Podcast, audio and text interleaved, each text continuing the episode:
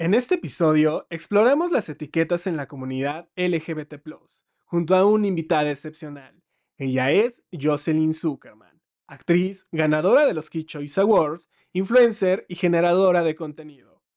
Juntos exploramos el significado y el impacto de las etiquetas en la comunidad LGBT, así como la evolución y la importancia de la autenticidad en la autoidentificación. Jocelyn comparte sus experiencias personales y su perspectiva sobre la diversidad en la comunidad. Si estás interesado en comprender mejor las complejidades de la identidad en la comunidad LGBT y aprender sobre la importancia de la autenticidad, este episodio te brindará conocimientos valiosos. Recuerda seguirnos en redes sociales y compartir este podcast si te ha gustado. En el arte de charlar creamos un espacio con especialistas, expertos y amigos en el que hablamos acerca de todos, sí, todos esos temas que nos causan enredos en nuestra cabeza. Compartimos nuestras vivencias y experiencias para hacer de tu día a día un momento único. Yo soy Carlo Castillo y es todo un placer estar con ustedes. Comenzamos.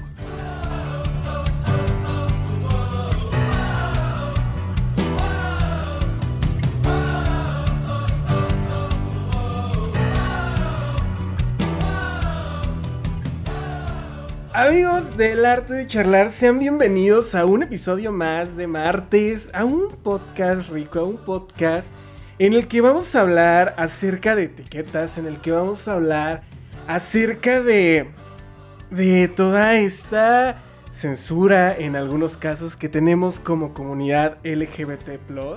Lo cierto es que eh, a pesar de que en los últimos 10 años la sociedad ha evolucionado y ha trascendido en en estos temas. La realidad es que todavía como país, en el mayor parte, en la mayor, en el mayor grosor de la población, pues siguen atrasados. Siguen atrasados, no estamos abiertos todavía a experimentar, a descubrir que la palabra normal ya no existe, que la vida no nada más es blanco y negro, sino una diversidad de colores. Y por eso está con nosotros, bueno, invitadas a Sasa de lujo. Yo sé que ustedes la super conocen, la super ubican. Ella es Jocelyn Zuckerman, actriz. Yo sé que ha estado, ha estado en un montón de, proyectos. Voy a mencionar algunos. Kid Choice Awards. Eh, la hija del charro negro, entre muchos otros. La Secu, claro que sí, también. La Secu, claro que sí. Bienvenida, Jocelyn, ¿cómo estás? Muy bien, gracias, emocionadísima con el tema. Yo así. Oye, un tema, la verdad, un tanto fuerte como sociedad, porque vamos a hablar acerca de, de, la comunidad LGBT y de cómo las etiquetas nos han afectado, no durante un día, ni dos, ni la semana pasada, sino durante décadas. Eh, creo que desde los años 50, cuando comenzó toda esta revolución, toda esta visibilidad a raíz de las marchas que se comenzaron a generar en aquellos años. Hemos tenido un poco más de exposición, sin embargo, también con esta exposición se vinieron todavía muchísimo más fuertes las etiquetas. ¿No? O sea, como seres humanos siempre, sí o sí, tenemos que estar etiquetando, sí o sí tenemos que estar diciendo, ok, tú perteneces a tal grupo, tú eres de tal grupo, y no te puedes ir a otro lado porque es lo único donde tú encasillas y donde tú entras. Entonces, por favor, Jocelyn, cuéntanos, ¿qué onda con estas etiquetas y cómo es que nos afectan? es un tema increíble, ¿eh? me encanta este tema, eh, porque creo que eso nos pasa hasta a las personas que ya creemos estar definidas, por así decirlo. Eh, como ya sé que me gusta, pero al mismo tiempo no me quiero etiquetar, ¿no? Eh, eso es algo que a mí en algún momento me, pasó mucho, el decir, me gustan las mujeres o soy bisexual y a veces también me gustan los hombres. Entonces, en mi cabeza había un gran problema, el cual era, me tengo que decidir, como tengo que decidir que soy, si lesbiana o bisexual. Entonces, eso a mí en algún momento de, mi vida en el que yo estaba descubriendo qué quería y qué no quería, me, me conflictó muchísimo y llegué al punto de decir, ¿por qué me tengo que etiquetar?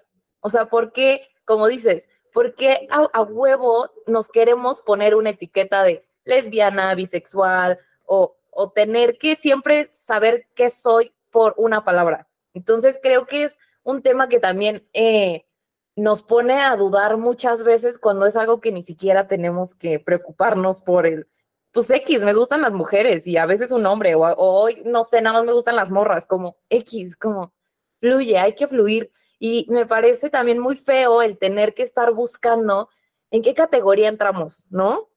Es como, ¿por qué? ¿Por qué?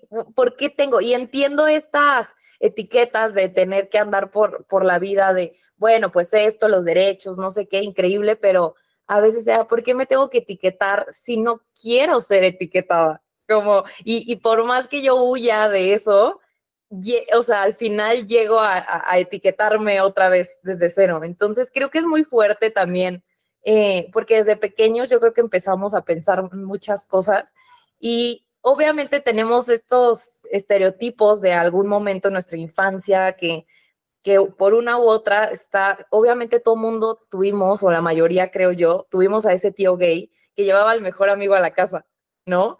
Entonces siempre eran que no, es su mejor amigo y que no sé qué. Cuando eres chiquito no eres tonto. Entonces creo que es súper importante el, el no pasa nada. Creo que si a mí desde chiquita me hubieran enseñado que el mejor amigo en realidad era el novio de mi tío, pues como que X, no pasaba nada. Realmente en mi cabeza como niño no pasa nada. Y creo que también el empezar a ver ese tipo de comportamientos en familia, desde que vas creciendo, claro, en tu cabeza es, ah, ok, entonces si en algún momento a mí me presentaban como la amiga de mi novia, yo tenía que decir, ah, claro, sí, sí, sí, pero es otra vez volver al, al etiquetarnos, al qué soy, qué no soy, el qué van a decir de mí, como que siento que la cantidad de preocupación que tenemos por etiquetarnos es muy grande y muy innecesaria. Me encanta que mencionas la parte de los niños, la parte infantil, y es que en efecto tienes muchísima razón.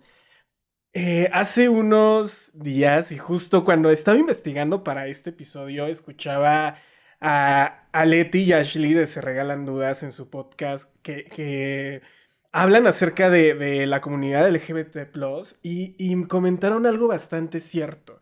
Y algo que me marcó y me puso a dudar un montón y era, los niños nacen sin prejuicios, nacen sin saber que existen etiquetas, nacen en prácticamente un lienzo en blanco y somos los adultos los que metemos estas ideas dentro de la cabecita de ellos. Afortunadamente, creo y considero que como sociedad y como generación, eh, por lo menos los papás millennials, ya estamos rompiendo un poco más este esquema y este paradigma. Yo lo veo con, con mis hermanas. Eh, ellas a sus hijos sí les dicen, ¿sabes qué? Tu tío es gay y tiene eh, una pareja hombre, tiene un, novio, eh, se va a casar en algún momento con un hombre y está bien, y ellos comienzan a ver justo eh, esta orientación y diversidad sexual bastante como, como una cosa que ni siquiera, es que ya no quiero utilizar la palabra normal, sino que es parte de la sociedad, que es parte de su día a día. Y, y luego cortea veo a sus compañeros de la escuela que Digo, hay, papás que yo no sé qué piensan o que tienen en la cabeza, pero, pero bueno, ve a sus compañeros de la escuela y que todavía juzgan a la comunidad LGBT, que todavía tachan y te señalan y te dicen, no, es que tú, tú, tú, tú, y te agreden eh, desde esa parte, ¿no? Entonces, siento que sí, estamos rompiendo muchos paradigmas, estamos rompiendo muchos esquemas, pero la responsabilidad principal para seguir haciendo estos cambios, pues es desde la casa, desde el hogar, desde romper estas creencias y estos tradicionalismos que, perdón, nuestros papás los tenían, ¿no? O sea, mi mamá cuando descubrió que yo era gay, y creo que esto nunca lo había dicho en un podcast, pero bueno, cuando ella lo descubrió, casi casi me mandó a una terapia de reconversión arriba de, de un cerro y es como por, digo, ahorita lo cuento y ya lo expreso y me da risa, pero en ese momento, pues muchos, o sea, por lo menos de este lado yo decía, ¿qué, está, ¿qué estoy haciendo mal? ¿Por qué? Y me cuestionaba y dudaba y, y, bueno, ya, ya después entendí que era su método de creencias, pero, pero también entendí que, que hasta cierto punto, al etiquetarme de esa forma, era tener cierto grado de violencia familiar, que, que, bueno, o sea, estas etiquetas pueden llegar a ir muchísimo más allá, ¿no? Sí, sí, yo creo que también es, ajá, eh, desde que venga de casa es creo que maravilloso, desde el momento en el que tú empiezas a decir, esto es así y es así, y si tú lo ves desde otro lado, eh, te voy a escuchar y vamos a intentar entender tu punto. Creo que eso es algo que justo he visto y que aplaudo mucho de los millennials que están teniendo hijos, eh, ver la forma de crianza, me parece, o sea, yo amo ver cómo Yuya, eh, lo poco que enseña de su hijo,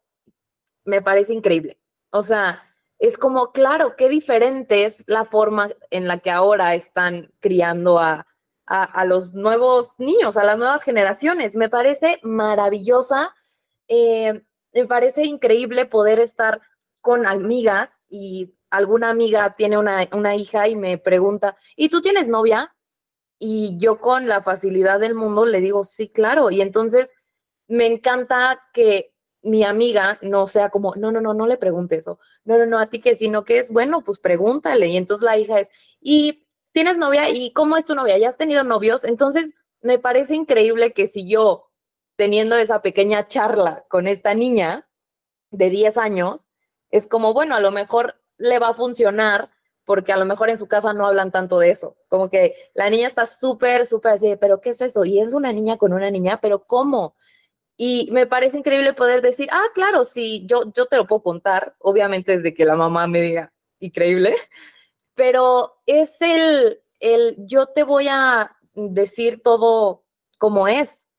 Obviamente hay filtros diferentes para las edades de los niños, pero es así son las cosas y así es el mundo y no te tengo que decir quedito como antes, así que, ay, es que es ¿no? Que antes les encantaba decir gay, quedito o cualquier etiqueta era, no, es que le gustan las niñas, como si fuera secreto, como, pues como si fuera malo. Eso creo que eso desde ahí viene. Yo crecí creyendo que el ser gay o que no me gustara lo mismo que a todos estaba mal porque toda la familia de mi mamá era súper católica, todo, entonces para mí era, ah, claro, eso está súper mal y que no sé qué. Y, y, entonces yo crecí con eso. Y cuando yo en algún punto le dije a mi papá, papá, me gustan las mujeres, y así es, lo, mi papá me apoyó muchísimo, pero lo que me dijo sí fue, ¿qué vas a hacer con tu trabajo? Como lo vas a decir, lo, o sea, vas a abrirte al mundo, va a ser algo tuyo, como, ¿qué? Y yo sí le dije como, bueno, pues ya el tiempo lo dirá, pero me parece increíble porque, ajá, lo primero que viene a la mente de los papás es, ¿qué va a pasar con él? Pues el qué dirán. Y me parece muy fuerte que piensen tanto en el qué dirán. Como no me importa, es, es, es que no quiero decir normal también, pero pues es que así soy, como no tiene nada de malo y está bien.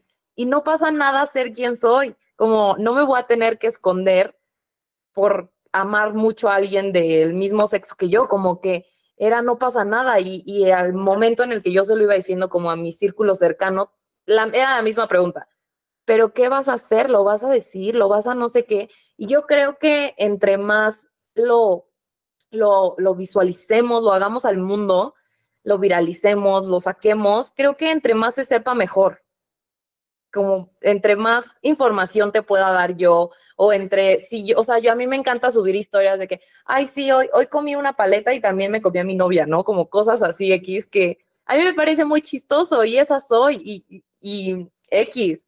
Y me han llegado comentarios de, no, ¿qué te pasa? Y que no sé qué, o alguna amiga así, oye, pero es que no te siguen personas muy chiquitas. Yo, pero pues, o sea, si hubiera puesto novio, no me dicen nada. Entonces es como volver al, ¿por qué tiene que ser algo malo o algo incorrecto? Como, pues es normal, o sea, hagámoslo de la vida diaria, así somos y así existimos. Completamente, así somos, así existimos y no podemos hacer otra cosa, ¿no? O sea, creo que es lo maravilloso de esta vida. Todos somos auténticos, todos somos únicos, todos tenemos ciertas características que nos hacen ser humanos, ser personas ser simplemente seres, ¿no? Y eso es lo padre de, esta vida. Y debo de confesarte, Jocelyn, que eres la primer centennial prácticamente que viene a este podcast. Regularmente yo trabajo mucho con, con millennials o con generación X, pero eh, obviamente pregunta súper obligatoria, ¿cómo ves a, estas generaciones nuevas? ¿Crees que vienen más revolucionados? ¿Crees que la tienen más fáciles que los millennials? Creo que como millennial a mí me tocó romper este paradigma y decir, aquí estoy, aquí soy este, necesito salud emocional, necesito trabajar en mí, necesito encontrarme como centennials. Yo, y lo he dicho en muchos episodios del podcast, creo que lo tienen un poco más fácil que nosotros, porque ya traen esta onda de salud emocional y mental. Pero lo que llama mucho mi atención es que sí, en efecto te siguen personas más chicas y todavía se siguen espantando algunas. Entonces, ¿cómo es que lidias generacionalmente con estos temas? Porque o sea, yo pensaría que ustedes lo tienen en verdad más fácil. Yo también creería eso. Yo también creería que la tenemos más fácil, pero creo que es complicado. Yo tengo una hermana más grande y una más chica, ¿no? Entonces, como que muchas veces eh, escucho a la, a la 18 y me dice cosas que digo, ah, ok, entonces ahora yo voy y le pregunto, oye, ¿qué significa esto? Porque ya no entiendo, ¿no? Como estas cosas y con la grande sigo viendo justo esto de los millennials y la educación y todo esto que traen otro chip en cuestión de la maternidad, me parece increíble, pero creo que las generaciones em, que siguen sí la tienen complicada en cuestión que creo que, no sé, me voy a incluir un poquito, eh, porque creo que nos estamos enfocando mucho en la salud mental. Creo que le estamos poniendo la atención que debe de, debe de, existir en, la salud mental, en cuestión del, del entendimiento como social, siento que ellos traen ahorita una cosa de, ah, sí, y si tú no te gusta esto y a ti tampoco, ya somos varios a los que no nos gusta, vamos a ver qué hacer al respecto y vamos a ver si se puede cambiar o no. Como que siento que no, no tienen miedo de, de luchar de, explicar, de entender también, de, siento que tienen muchas ganas de aprender, aprender, aprender, aprender, pero al mismo tiempo siento que están siendo muy juzgados también por, que también siento que traen un chip, me siento señora diciendo chip, pero sí siento que traen unas ideas cabronas. Yo lo creo muchísimo y creo que solo nos falta tal vez entenderlos un poquito, porque también es complicado entenderlos es muy complicado. He visto niñas de 8 años que yo digo, no puede ser posible, wow, ¿cómo, cómo puede ser esto? O niñas igual de 8 años que piensan todo lo contrario a la otra niña de 8 años, como que traen unas ideas como súper mezcladas. Me encantaría decir que sí la tienen más fácil en algunos temas, como esto de la diversidad, el poder salir del closet, creo que es algo que ya ni siquiera, creo que ya ni se hace, ya es muy vintage el papá, mamá, soy gay, como a veces siento que ya he visto reacciones de TikTok de, ah, sí, pues qué bueno, como, ah, órale, súper casual todo y me encanta que tengan esas puertas más abiertas. Sin embargo, creo que les va a tocar seguir luchando muchísimo, muchísimo porque en la, en la diversidad, en la comunidad, en el trabajo, en donde sea, creo que los, las personas que están al mando en cualquier parte, creo que son viejas y entonces si seguimos manteniendo a personas con poder viejas, pues su pensamiento va a ser ese, a pesar de que tenga un equipo muy grande de personas que lo ayuden, jóvenes, no sé qué, yo creo que al final tener personas pues tienen ese pensamiento y al final no se va a poder cambiar la cosa tan fácil, pero los veo muy luchadores. Eso me encanta, los veo muy guerreros, como no te preocupes y al mismo tiempo los veo muy deprimidos también. Entonces creo que tienen mucho que solucionar. Me encanta que vean eh, la salud mental como algo primordial, porque creo que es muy importante y que a lo mejor a nosotros, pues sí sabíamos ser al psicólogo, como estas cosas, pero ellos ya traen otra, otra información que me parece interesante. Y hay algo chistoso que también vi hace poquito, es que Daniela Romo, como que no confirmó, pero tampoco negó, o sea, como que dijo que sí vivía con alguien y que había compartido su vida con alguien. Y me parece increíble que Daniela Romo, después de tantos años que todo el mundo sabía, era como, sabemos, no te preocupes, pero que apenas hasta el 2023 tuvo el valor o, o se sintió cómoda con la comunidad en algún punto para decir, ah, pues sí, sí, sí comparto mi vida con alguien. Me parece un logro increíble increíble que ella se haya sentido cómoda diciéndolo, eh, pero tuvieron que pasar muchísimos años para que ella pudiera ser feliz al ojo público, por así decirlo. Y me parece fuertísimo, como qué fuerte que tuviste que esperarte tanto para sentirte realmente cómoda y poder decirlo o abrirte al mundo. Entonces, creo que esas son cosas que las generaciones que siguen ya va a ser como, como si nada, va a ser como decir, ay, yo nací con ojos azules, ah, qué cool. Siento que va a ser la cosa más X del mundo el decir si te gustan las niñas, los niños o no te gusta nadie o no te atrae nadie o lo que sea. Siento que va a ser, en cuestión de la, de la comunidad, eh, siento que están muy apapachados, mucho. Tocas varios puntos eh, importantes. El laboral, la política, medios de comunicación, al mencionar a Dalina Romo, y el salir del closet, que si bien sí es un tanto vintage, a mí todavía me tocó. Bueno, no, no salí del closet, me sacaron del closet, claro que sí. Yo, eso, esa historia nunca la he contado, pero de repente un día mis papás llegaron y me dijeron, oye, ya sabemos que eres gay. Y yo, ah, ok, gracias por investigarme, gracias por ser unos stalkers. Falta de responsabilidad afectiva de los papás, claro que sí. Este. Pero, pero tocas estos temas súper importantes y es que todavía, al estar eh, al mando las personas mayores, yo, yo, también lo he dicho en un montón de, ocasiones, creo que los, la, generación X ya se tiene que salir. Sálganse por favor de las empresas. En verdad, si tienen la oportunidad, váyanse porque tienen ideas bastante retrogradas. Eh, yo afortunadamente creo que nada más una vez en la vida fui Godín y lo he comentado también varias veces, pero las personas que estaban al mando en ese momento del canal, pues eran prácticamente dinosaurios. Y eran dinosaurios que nunca me permitieron ni crecer, ni, ni cambiar de puesto, porque durante cinco años estuve en el mismo puesto.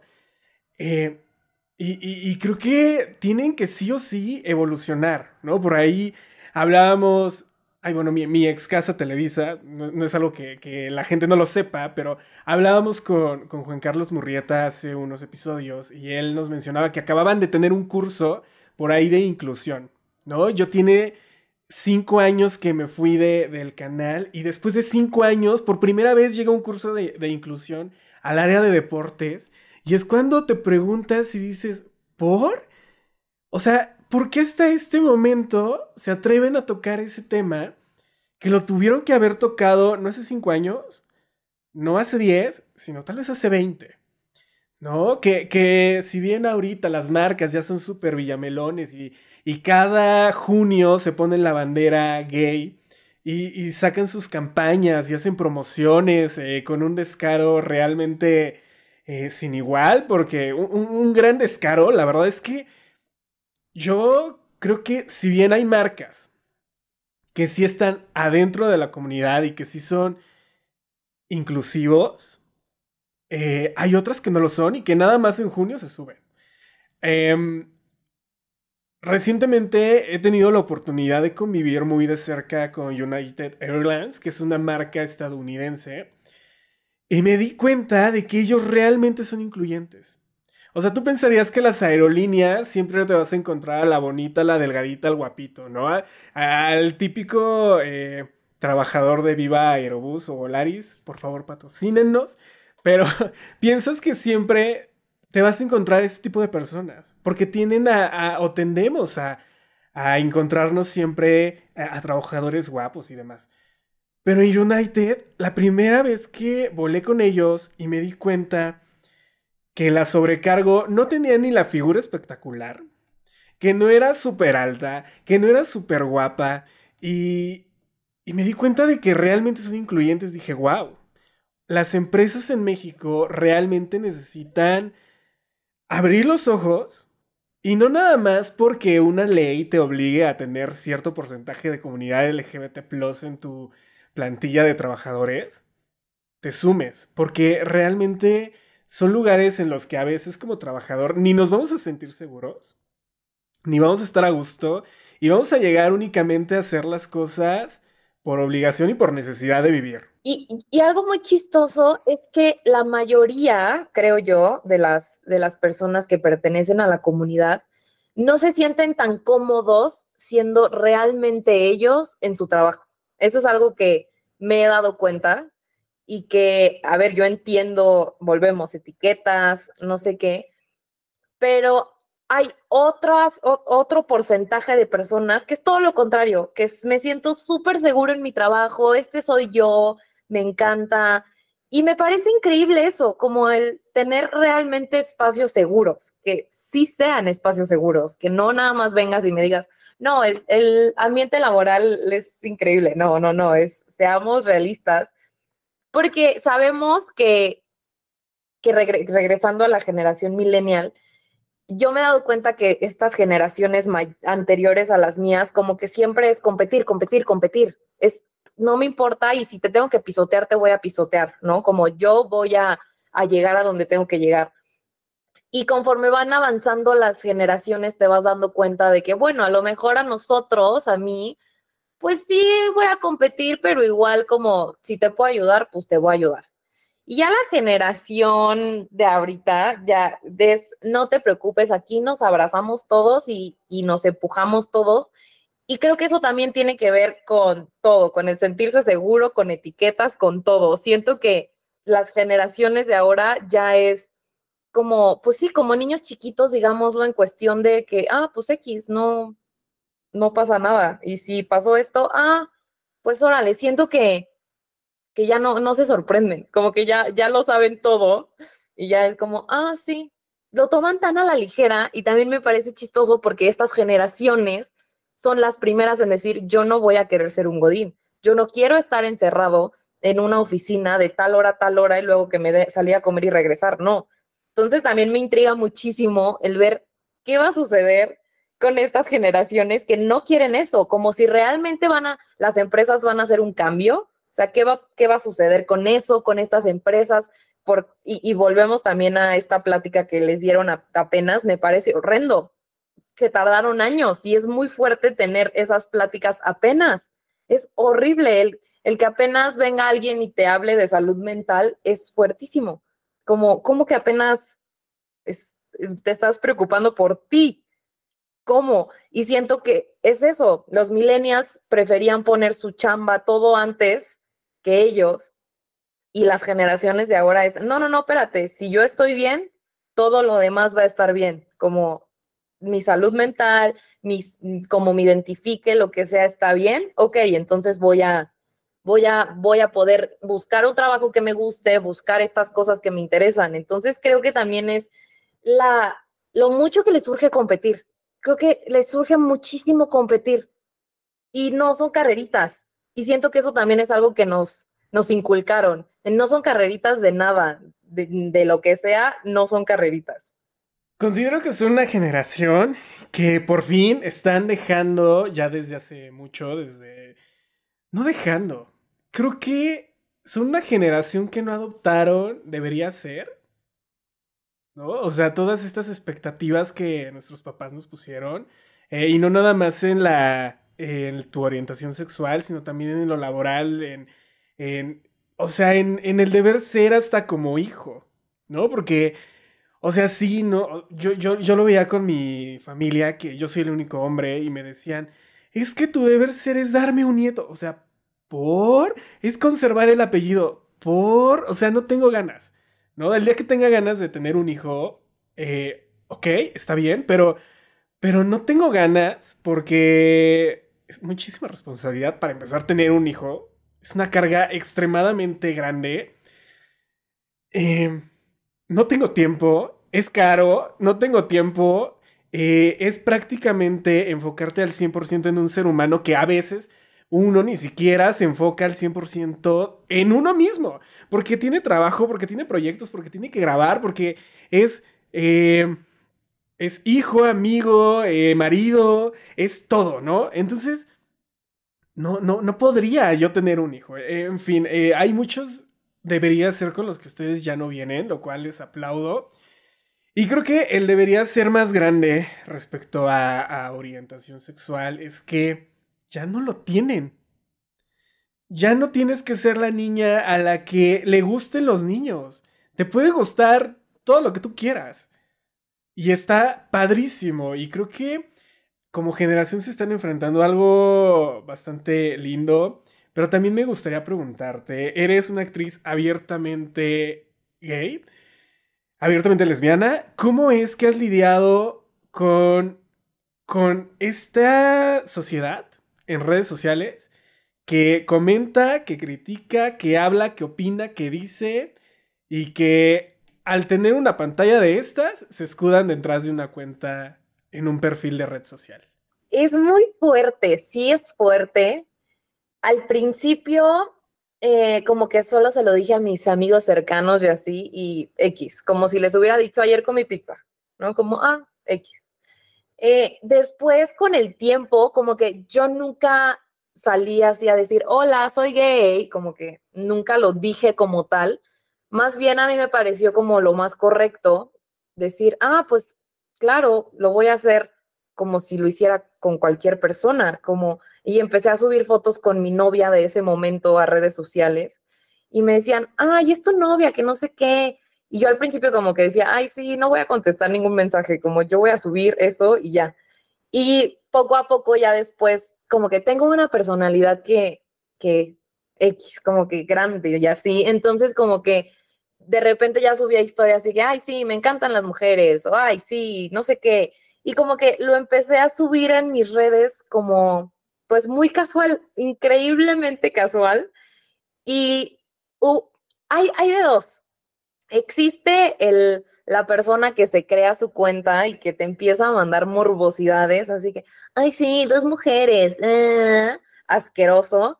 Pero también está en la parte en la cual me siento increíblemente feliz de tener esa plataforma y poder decirlo por el simple hecho de que en algún momento se han acercado por mensajes personas a preguntarme, no me siento bien con esto, ¿cómo le hago? Y al final yo les doy un consejo que yo creo que es correcto que a lo mejor le puede funcionar. Entonces están como los dos lados, la parte súper linda que es el decir, ay, creo que sí, lo que estoy haciendo le está ayudando a alguien y la otra parte de recibir eh, estos mensajes y estas cosas que mm, ni al caso, como no, gracias. En cuestión de la chamba, nunca me ha, nunca me ha sucedido alguna discriminación ni nada, nunca he pasado por eso porque creo que yo, como empecé a actuar desde los siete, como que yo empecé a no dejarme, no dejarme no nada eh, en cuestión de nada. Como si yo, si esto me hacía sentir mal o si tú me estás haciendo sentir mal, como que intentaba poner un alto desde no, no quiero porque no me hace sentir bien o este tipo de cosas. Y entonces cuando llegaban personas a querer hacer comentarios homofóbicos, clasistas, machistas, todo, como que yo sí me volteaba y era, güey, tu comentario no va al caso.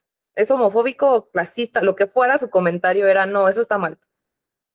Y me quedaba callada, como eso era lo único que decía, no, eso que dijiste está mal. Y entonces te querían venir a decir, no, pero es que es broma. Bueno, ni en broma. Como ni en broma está padre. Como ni aunque sea broma, ni aunque me digas que es broma, me voy a reír, porque no es chistoso. Que vengas a decir, ay, sí, ahí están las tijeras porque tú vas con las tijeras, ¿no? ¿Qué digo? Al final es un comentario que si ahorita me lo hace mi mejor amigo me cago de risa. Pero es diferente que la otra persona venga a querer hacerlo desde un punto en el que te quiero hacer menos por, por, por lo que eres. Entonces, como que yo nunca me he dejado cuando he tenido como esos comentarios desde el principio, yo los paro en el segundo uno porque también al mismo tiempo tú no sabes quién está ahí y que a lo mejor también se siente ofendido por eso y, hacerle entender a esta persona que realmente no está bien, como si soy la persona 574 a la que le acabas de hacer este chiste, bueno, espero ser la última, como entiende que esto no está bien. Entonces, soy muy afortunada en ese lado en el cual no me ha pasado nada ni me he sentido mal al respecto en algún momento. Nunca, nunca dudé de, y si ya no, y si mejor ya no le digo a nadie y me quedo así siendo gay dentro de mí y todo lo hago secreto, no, más bien al contrario, siempre me ha encantado el decir, sí, me encantan las mujeres, son hermosas y tal, y, y así, y como que nunca, nunca me he puesto un alto en decir, esto es lo que soy. nunca he dudado de mí, como que estoy tan segura de lo que soy y lo que quiero en este momento de mi vida, que no, o sea, si viene cualquier pendejo a decirme eres pendeja, le digo, ah, sí, porque estoy muy segura de eso. Entonces, es eso, el estoy muy segura, no vas a venir tú a moverme mi edificio que ya construí. Completamente, creo que cuando paramos este tipo de comentarios, este tipo de personas en la vida de real o en redes sociales, es cuando marcas la diferencia. Nosotros en alguna ocasión, justo eh, el año pasado en el Pride, en el Pride 2022, prácticamente el podcast acababa de nacer y algo bien curioso que nos ocurrió y, que hasta el momento sigue pasando es que muchas personas que nos siguen e interactúan con nosotros eh, son personas de más de 35 años. Y eso es algo súper extraño porque estoy generando el contenido para una generación tal vez más arriba de mí, ¿no? Eh, en Instagram o en TikTok, las personas siempre que, que nos buscan y que se están preocupando por esta salud mental son personas más grandes, ¿no? Entonces, algo que nos ocurrió eh, en esa ocasión, subimos nuestro post el día de la marcha y de repente las estadísticas se nos cayeron y se nos fueron al, al hoyo y se fueron como 4.000, 5.000 followers y dijimos, ok, salí en una historia y les dije, a ver, la realidad es esta. O sea, soy un locutor, soy un comunicólogo, soy hijo, soy eh, novio, soy hermano, soy amigo. Y mi orientación sexual no tiene nada que ver con el producto comunicativo que estoy sacando. Para los que se quieran quedar, adelante, bienvenidos sean a este bonito proyecto. Y los que se quieren ir, bye. O sea, son libres de irse y de dejarnos de seguir en el momento que ustedes quieran. Y se fueron muchísimas personas. Agradezco que en ese momento hicimos eso porque tuvimos la oportunidad de depurar a las personas que realmente no empataban con, con el mensaje que nosotros promovemos, con lo que queremos lograr, con esta pequeña grano de arena que, que queremos poner en la mente de las personas. Y, y actualmente, después de ese episodio, ya salimos, ya hablamos, ya nos expresamos más acerca de la comunidad LGBT. Eh, nos dejamos ir con todo. Y las personas nos apoyan porque eliminamos ese pequeño grupo que dijimos, ok, bye, no me sirves, gracias. No me sumas, pero no me quites, ¿sabes? Y creo que esa es una maravilla de las redes sociales, que como amantes de estos medios, pues nos funcionan muchísimo, ¿sabes? Ahora bien, siguiendo en este tema de, de comentarios y de palabras, ¿qué onda con el lenguaje inclusivo, Jocelyn? La verdad es que es un lenguaje que nosotros en el podcast todos los días intentamos practicarlo. Y digo intentamos porque yo sí era ese que decía él, ella, él, ella, porque además el idioma, pues es algo que, que es muy difícil hablar sin la A y sin la O al final. ¿Cómo ves este lenguaje?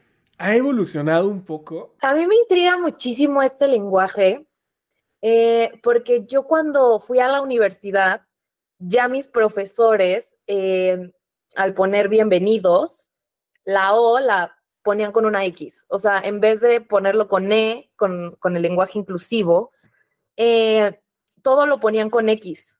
Entonces, como que todos mis, o sea, de verdad, todos o la mayoría de mis profesores eh, se expresaban así, con la X, menos las vacas sagradas y estas personas que ya sabemos que nunca lo van a ocupar, que ya son profesores que dices, profe, mañana a lo mejor se muere, pobrecito, ¿no? Así, esos eran los únicos que no ocupaban eso. Entonces, a mí desde la universidad, como fui a la Facultad de Ciencias Políticas y Sociales. Entonces, pues es una universidad en la cual es, sí, eh, las paredes pintadas, como exprésate, sí, como que aquí cuenta la opinión de todos y así. Como que siento que también estar en esa universidad, como que para mí yo ya entendía el lenguaje, era, ah, claro, es que no, no sé cómo me tengo que referir a ti. Y sí tuve muchas clases en las cuales eran, a ver, a ti, ¿cómo quieres que te digamos? No, pues a mí ella, ah, ok, y a mí así. Entonces me parecía pues muy, muy interesante, porque justo de ahí yo conocí a una amiga que eh, ahora este año decidió ya decir, sí, soy una chica trans, ¿no? Y me parece increíble el poder decir que cool, porque cuando estuvimos en esa clase, tú nos decías que te llamábamos como ella, ¿no? Y me parece increíble que todos los demás respetábamos eso. El sí, yo te voy a decir como tú a mí me digas que quieres que te llame. Me parece muy interesante también el lenguaje inclusivo, lo respeto mucho, pero a veces me cuesta mucho trabajo el, el hablarlo.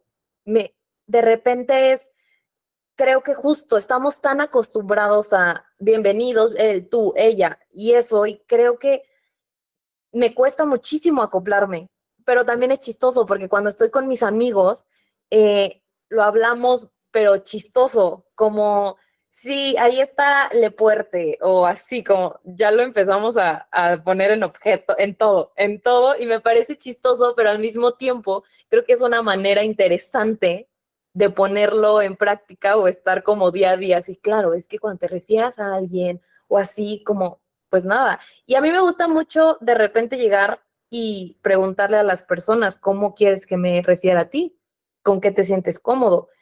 Y me parece cool, pero también han habido otras personas que les hago esta pregunta y como que se sacan de onda, como de que, ¿qué te pasa? Pues, ¿qué no ves? Soy hombre, así, casi, casi. Entonces, creo que es un tema me encanta el lenguaje inclusivo. Me parece complicado llevarlo mi día a día, sin embargo lo intento, pero al final creo que lo que me interesa más es no faltarte al respeto a ti como el otro individuo que estás que estamos teniendo una conversación o estamos conviviendo. Creo que me, lo que más me importa es respetarte y no te sientas incómodo, el no cruzar una línea incorrecta y por eso es, te voy a preguntar y si en algún momento yo hago un comentario incorrecto o me refiero a ti incorrectamente, házmelo saber para aprender y así pues después seguir aprendiendo, porque al final creo que es complicado el llegar a una fiesta y preguntarle a todo mundo, hola, ¿cómo quieres que te diga? Como creo que también es súper complicado, pero en algún momento lo vamos a lograr. Sí creo que en algún momento lo vamos a, lograr más y más. Creo que lo, lo, vamos a lograr con paciencia, entendiendo, abrazándolo y incluyéndolo dentro de nuestro día a día. La verdad es que, o sea, de este lado, creo que yo nunca he tenido esa conversación de decir, oye, ¿cómo me dirijo hacia ti? Ni nunca... Me estoy dando cuenta que nunca he conocido a un ella. O sea, sí, creo que sí, alguno de los invitados del podcast, uno en específico era, es ella, pero, pero inclusive en ese episodio nunca salió el, el tema de lenguaje inclusivo de dime por favor ella y no ella. Entonces, lo tenemos que ir abrazando, adoptando, acostumbrándonos, porque no es fácil cambiar un idioma en dos años, porque si mal no recuerdo, esto tiene como dos años que tuvo un boom de repente en redes sociales y que todo el mundo fue tendencia y había quien se burlaba y quien estaba eh, a favor de. Pero bueno, afortunadamente ya pasamos esa tendencia, ya lo estamos adoptando. Eh, solo ténganos un poquito de paciencia porque en verdad no podemos cambiar una escuela que traemos desde hace 30 años y de repente modificarlo todo y comenzar a, cambiar las palabras. Eh, tal vez el ella está padrísimo, pero, pero más palabras con una terminación e, por lo menos de este lado es un tanto complicado. A veces tratamos de serlo. Y digo tratamos porque es una chamba que hacemos todos los días. ¿Sabes? O sea, subo una historia y digo, ay, ¿cómo les digo? ¿Cómo les digo? O sea, a veces ni siquiera sé cómo me digo yo. O sea, salgo en las historias y digo, ay, ya soy una señora. Sí, porque me encantan los toppers, porque ya tengo el Riopan, porque digo el chip. Ahorita que hiciste el comentario del chip, dije, totalmente, ya soy una señora. Yo me bauticé como señora el día que unos chavitos llegaron, estaban en la fila del 7-Eleven y me dijeron, ay, señor. Y yo así de, excuse me. O sea, todavía no llego a los 30, sí, ya casi, pero, pero bueno. Eh, será tema de otro podcast. Eh, en fin, el lenguaje inclusivo lo tenemos que ir adoptando y haciéndolo parte de nuestras vidas todo el tiempo. Sí, sin duda alguna yo creo que, que sí, es algo que es para bien, de verdad. Yo antes me peleaba muchísimo con las personas que decían que no. Y yo, ¿cómo que no? O sea, de verdad, yo hasta me enojaba, como el video de, ¿me vas a firmar los papeles o no, chingada? Sí como, es como que no, que no estás entendiendo, como, ¿por qué no quieres? Y también entiendo que no, que no quieras y te parezca complicado, pero entonces no vengas a invalidar los sentimientos o la forma en la que alguien se identifica.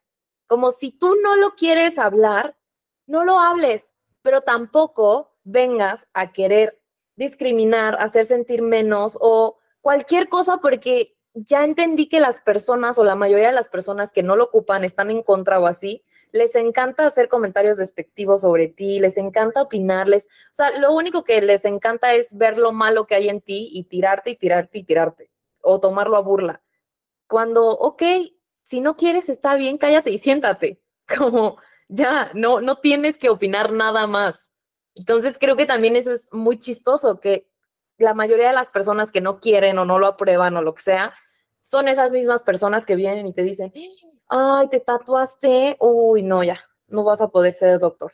O sea, son las mismas. No vas a encontrar trabajo, no te vas a poder casar, no vas a poder donar sangre.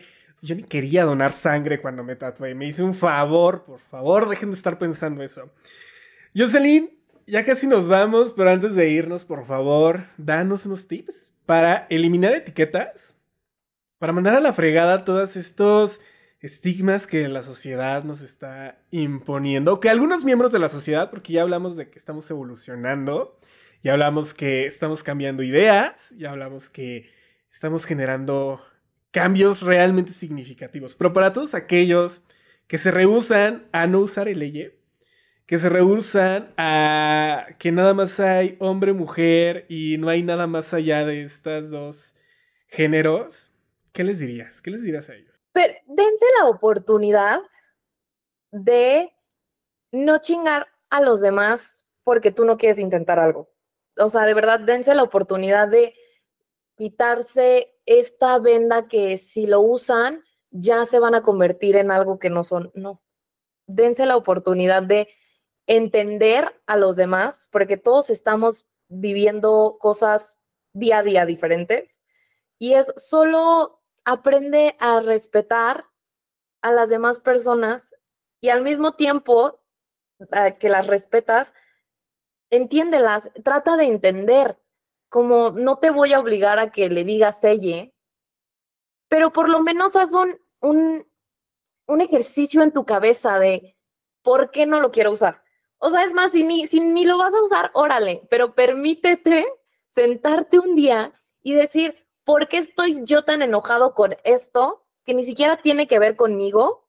Porque seguramente estas personas saben qué son o cómo se quieren que se difieran a ellas, pero permítete el sí sentarte y decir, ¿por qué estoy tan peleado con esto? Ah, ok, porque me parece tal, tal y tal. Ah, órale, qué bueno, ahora hazlo desde un punto en el que no tengas que herir a nadie o lastimar a alguien como sin el odio, porque también siento que viene desde el odio. Entonces, permítete analizar tu cabeza y ver si quieres o no quieres, pero tampoco vayas por el mundo con el odio, porque creo que eso es algo que también le dio muy en la madre al lenguaje inclusivo. El que todos lo empezaron a tomar desde el odio y qué estupidez y qué tonto y de babosos no nos tiraban. Entonces, date la oportunidad de leer un artículo o algo o el por qué, ponerte en los zapatos de las personas, de las que sí lo usan, de las que sí lo necesitan, y ya de ahí tomarás una decisión de me sigue pareciendo tonto o no, padrísimo, pero date la oportunidad de entender al otro y de no chingarlo. Y añadiría el date la oportunidad de conocerte, porque esa persona que ya se identificó como ella, que ya se identificó como gay, como lesbiana, como bisexual, seguramente ya nos conocemos, aunque sea así, un poquito. Entonces, date la oportunidad de conocerte, abre, esa ventana, esa puerta, si quieres llamarlo así, y ve lo que tienes adentro para entonces comenzar a ser empático y relacionarte desde el respeto y la cordialidad. Creo que eso es algo que, que debemos de tener súper en cuenta. Jocelyn, muchísimas gracias por haber estado en este episodio de podcast. Sin lugar a duda, una experiencia nueva haber tenido un Celterian en, el programa. ¡Qué emoción! Ya me, ya me siento más, más chavo. no, más en la onda, ya me siento más en la onda. Eh, muchísimas gracias por haber estado en este podcast. Muchas gracias a ti, qué fantasía. Me encanta hablar y hablar y hablar, entonces eh, a mí invítenme todo el tiempo, yo no me para el hocico. Nos encanta, nos encantan estos podcasts donde ustedes se dejan ir, donde nos cuentan sobre su forma de pensar, ideas, y que lo hacemos desde un lugar libre. Y creo que eso es algo que, que es una característica esencial en, en estos episodios. Muchísimas gracias una vez más. Por favor, tus redes sociales, ¿dónde te encontramos? Cuéntanos todo. Gracias a ti por el tiempo. En, en casi todas mis redes sociales me van a encontrar como Jocelina Zuckerman. Y en Twitter, que ahora le tenemos que decir X o X, rarísimo, yo Zuckerman. Pero igual ese casi ni lo uso. Entonces solo síganme en Instagram y en el tiki tiki. Ahí lo tienen, amigos. Jocelyn, una vez más, muchísimas gracias. Y gracias a todas y todos los que martes a martes se conectan para formar parte de esta historia, parte de este arte de charlar. Yo soy Carlos Castillo y recuerden seguirnos en nuestras redes sociales.